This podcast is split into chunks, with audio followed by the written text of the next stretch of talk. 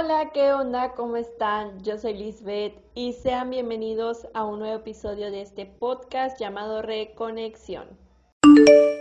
Les cuento que tiene como 20 minutos que estoy hablando como loca en el baño y me di cuenta que no estaba grabando, o sea, no le no le aplasté el botoncito para grabar, o sea, hay un botoncito rojo que tú le picas para grabar, o sea, es que ustedes me entienden, ¿no? O sea, ese botoncito no estaba grabando.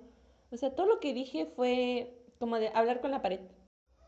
Bueno, regresemos a lo que estábamos. En el episodio de hoy vamos a hablar acerca de la soledad. Y es que hace unos días me he sentido sola, aunque no he estado sola, ¿saben? Estoy con mi familia y todo eso, pero me sentía sola, por alguna extraña razón. O sea, no sé por qué. Pero pues les vengo a contar mi experiencia al aprender a estar sola porque según yo veía que muchas personas decían como de aprendiendo a estar sola y cosas así. Y yo dije, ay, yo nunca me he sentido sola. Y ahorita quedé porque me he sentido sola y, y es un sentimiento muy extraño que hay en ti. Y yo dije, o sea, lo tengo que afrontar de la mejor manera posible, porque me estoy dando cuenta que estos meses que vienen voy a andar así, voy a andar sola. Y no, y ya no lo quiero sentir tanto como de que, ay, estoy sola o como de un sentimiento triste, sino que lo voy a tomar de la mejor manera posible, que eso he estado haciendo estos últimos días, tomarlo de la mejor manera posible para que no se me haga como algo triste. Y pues sí, les vengo a dar unos tips, unos consejos, no sé, una platicadita bien, bien guay. Bueno, y les paso un poco de contexto sobre esto, y es que literalmente mi vida social, que es como que las personas que están más, como que con las que convivo más, pues ustedes entienden, ¿no? Se resumía nada más como en dos personas, mi mejor amiga y mi novio. Y pues mi mejor amiga a principios de año se fue, se fue de la ciudad y pues yo sí lo sentí porque pues obviamente salíamos y hacíamos como que cosas juntas. Pero pues hablamos, ¿no? Hablamos por WhatsApp y cosas así, ¿no? Como una relación de amigas a distancia, como cualquier otra. Y pues sí es difícil porque cuando yo quería hacer algo como que de amigas, pues no estaba ella. Y pues sí se siente como que ese vacío, ¿no? Pero pues hace unos días vino y yo me sentí feliz de que ella haya venido porque pues pasamos tiempo juntas y aunque no fue mucho tiempo porque pues ella también tiene cosas que hacer allá en donde está ahorita, pues nos la pasamos bien cool y se siente chido tener a esa persona como que ahí. O sea, no está contigo todos los días, pero cuando está contigo, son como que los momentos más chidos, ¿no? O sea, como que los disfrutas más y cosas así. Ustedes me entienden si tienen una relación a, a distancia con una amiga o con su pareja. Y quiero hacer aquí un breve paréntesis para pedir una disculpa porque se escucha mucho ruido y es que están pasando motos y mi hermana está grabando TikToks, no sé si se alcanza a oír todo ese ruido, pero sí como que hay mucho ruido de fondo, entonces sí, una disculpa por eso. Y bueno, volviendo al tema. La segunda persona con la que yo socializaba demasiado, como que estaba muy apegada con mi novio. Y pues también se tuvo que ir hace como una semana. Entonces ahí fue como que cuando me dio el súper bajón de que me he quedado sola.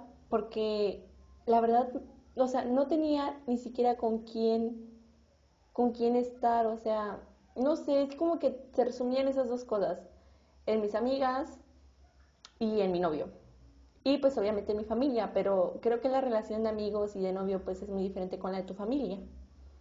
Pero bueno, se fue y, y pues ahora sí ya me sentía como que más, más bajoneada que nada, o sea, como que me sentía triste.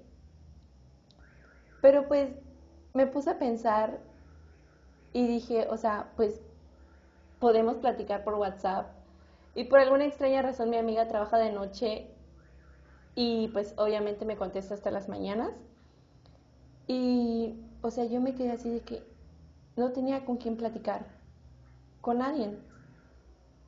Y me sentía como que frustrada por no tener con quién hablar.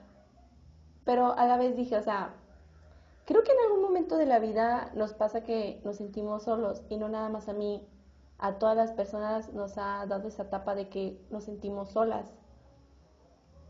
Y empecé a buscar como que, no videos, pero casualmente cuando entré a YouTube, me encontré con un video de aprendiendo a estar sola. O sea, como que YouTube sabía lo que yo estaba pasando por alguna extraña razón.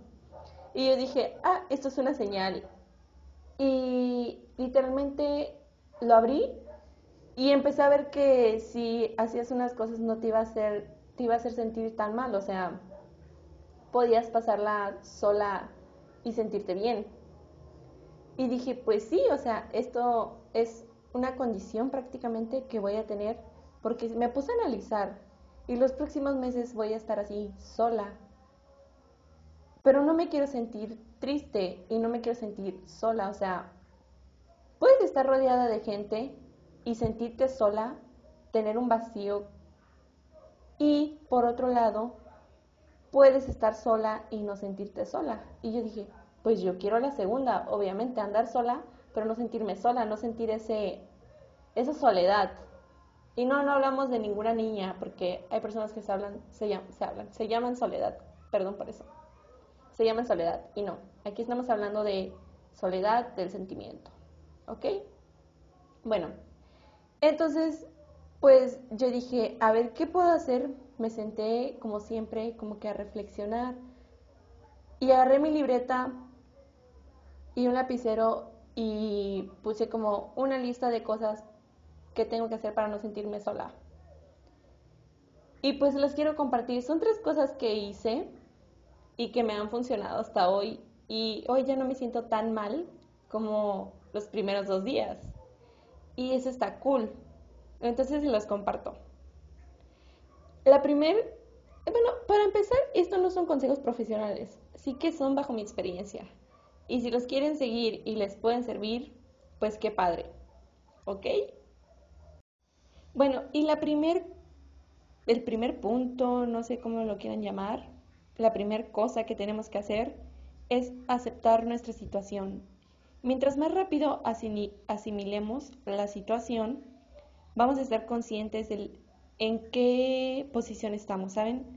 Y si aceptamos que estamos solos, nos va a ayudar a no sentirnos tan solos y hacer cosas que nos motiven, ¿saben? Que como que no nos hagan tristes, no nos pongan tristes.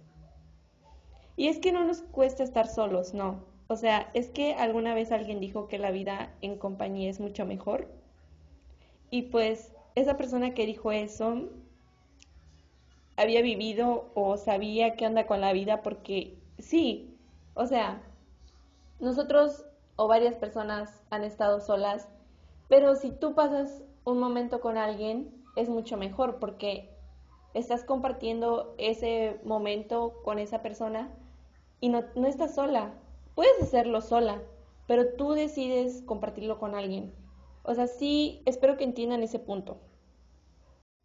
Cuando ya pasamos la etapa de aceptación, por así llamarlo, el segundo paso es aprender a controlar lo que sentimos.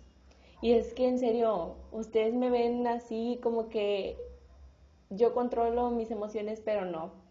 Yo no sé controlar mis emociones a veces. Yo a veces me dejo llevar por lo que siento y la verdad eso no, no está bien. No sigan este consejo, ¿ok?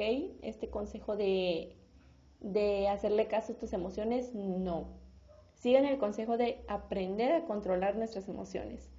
Y es que este paso fue el que me costó un poquito más, me costó dos días ese paso de controlar lo que yo sentía porque sentía tristeza, sentía un vacío y cosas así.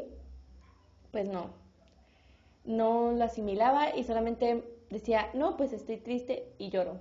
Y yo pensaba que con eso ya todo se iba a resolver, pero no tenemos que, que controlar nuestros sentimientos y decir, sí estoy triste, pero, o sea, no sé cómo explicarles este punto porque hasta yo me enredo, o sea, no sé, voy a buscar la forma más fácil de, de decírselos para que puedan entender el punto, ¿no?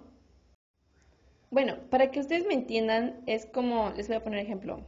Yo me dije, siempre voy a estar en esta emoción prácticamente, así que la tengo que controlar.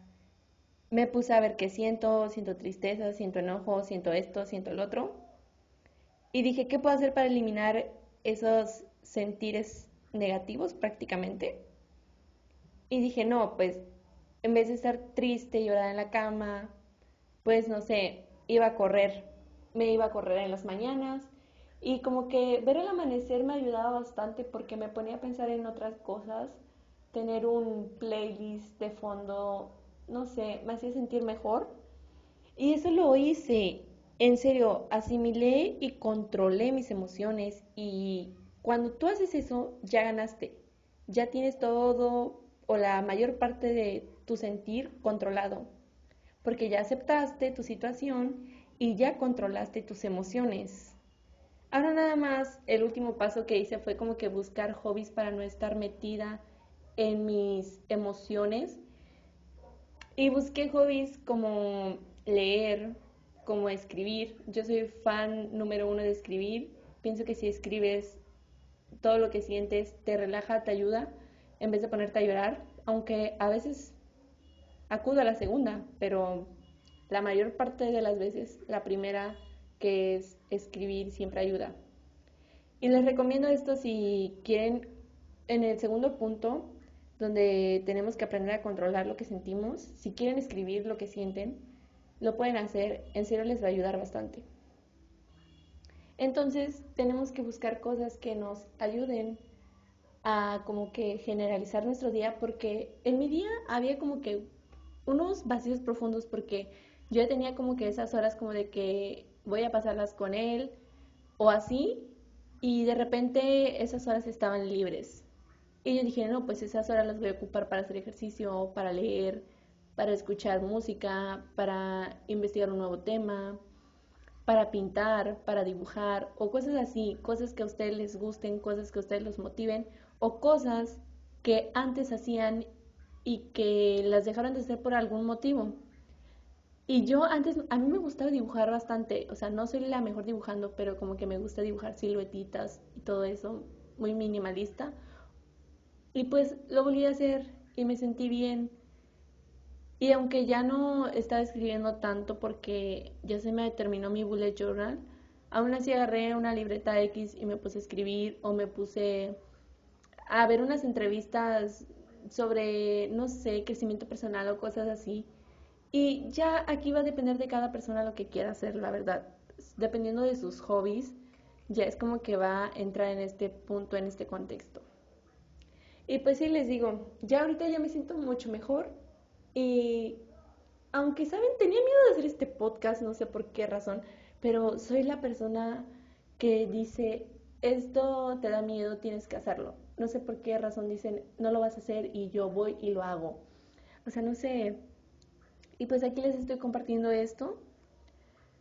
Y espero que les ayuden mis, mis tips, o no sé cómo llamarlos, pasos. No sé, la verdad, cómo ponerle a esto. Y saben, ahorita que me acuerdo, en Instagram les, les puse una cajita de preguntas como qué hacen cuando están solos. Y, y varios me contestaban eso de cómo leer, como este andar en bici, me contestaron que andaban en bici y cosas así que son cosas de las que ya había mencionado antes como pintar o dibujar y yo dije, o sea, no soy la única que cuando se siente sola acude a esas cosas. Creo que la mayoría de las personas acuden a ellas. Y pues me siento mejor sabiendo que ustedes también hacen ese tipo de cosas cuando se sienten solas o solos y que no soy la única que en algún momento de la vida se ha sentido solo, ¿saben? Entonces, les quiero decir que ese sentir no va a estar para siempre. O sea, ese sentir nada más va a estar como que un lapso de tu de tus días o no sé, un lapso de tu pequeña corta vida, no sé cómo decirlo Nada más es el lapso en el que tú aceptas tu situación Y cuando aceptas cualquier situación, ya ganaste porque sabes que la vas a controlar y sabes que vas a hacer algo para no estar así. Y cuando aprendemos eso, ya esa situación ya pasa de ser una situación triste a ser una situación que te ayuda a crecer en la vida. Y siento que esto me va a ayudar a crecer bastante, por alguna extraña razón. Yo no sé por qué creo en eso, de que voy a crecer en este aspecto. Y pues igual les iré contando cómo va todo con esto más adelante en los próximos podcasts que vienen porque estos días he organizado qué temas van a venir. Y la verdad es que se vienen cosas buenas. Yo sé que también en este año vienen cosas muy buenas. Y contenido también para este podcast. Así que para que me sigan escuchando. Igual en Instagram les digo que les estoy dejando encuestas o más bien preguntas. Así que si quieren ir a seguirme, estoy como arroba haskelisbeth los veo allá y gracias por escuchar, gracias por estar aquí, gracias por llegar al final y recuerda que estar solo no tiene que ser una cuestión triste, sino una cuestión para crecer. Pues eso ha sido todo por hoy, por el episodio de hoy. Espero que les haya servido. Nos vemos en el próximo episodio. Les deseo un excelente fin de semana. Y gracias. Chao.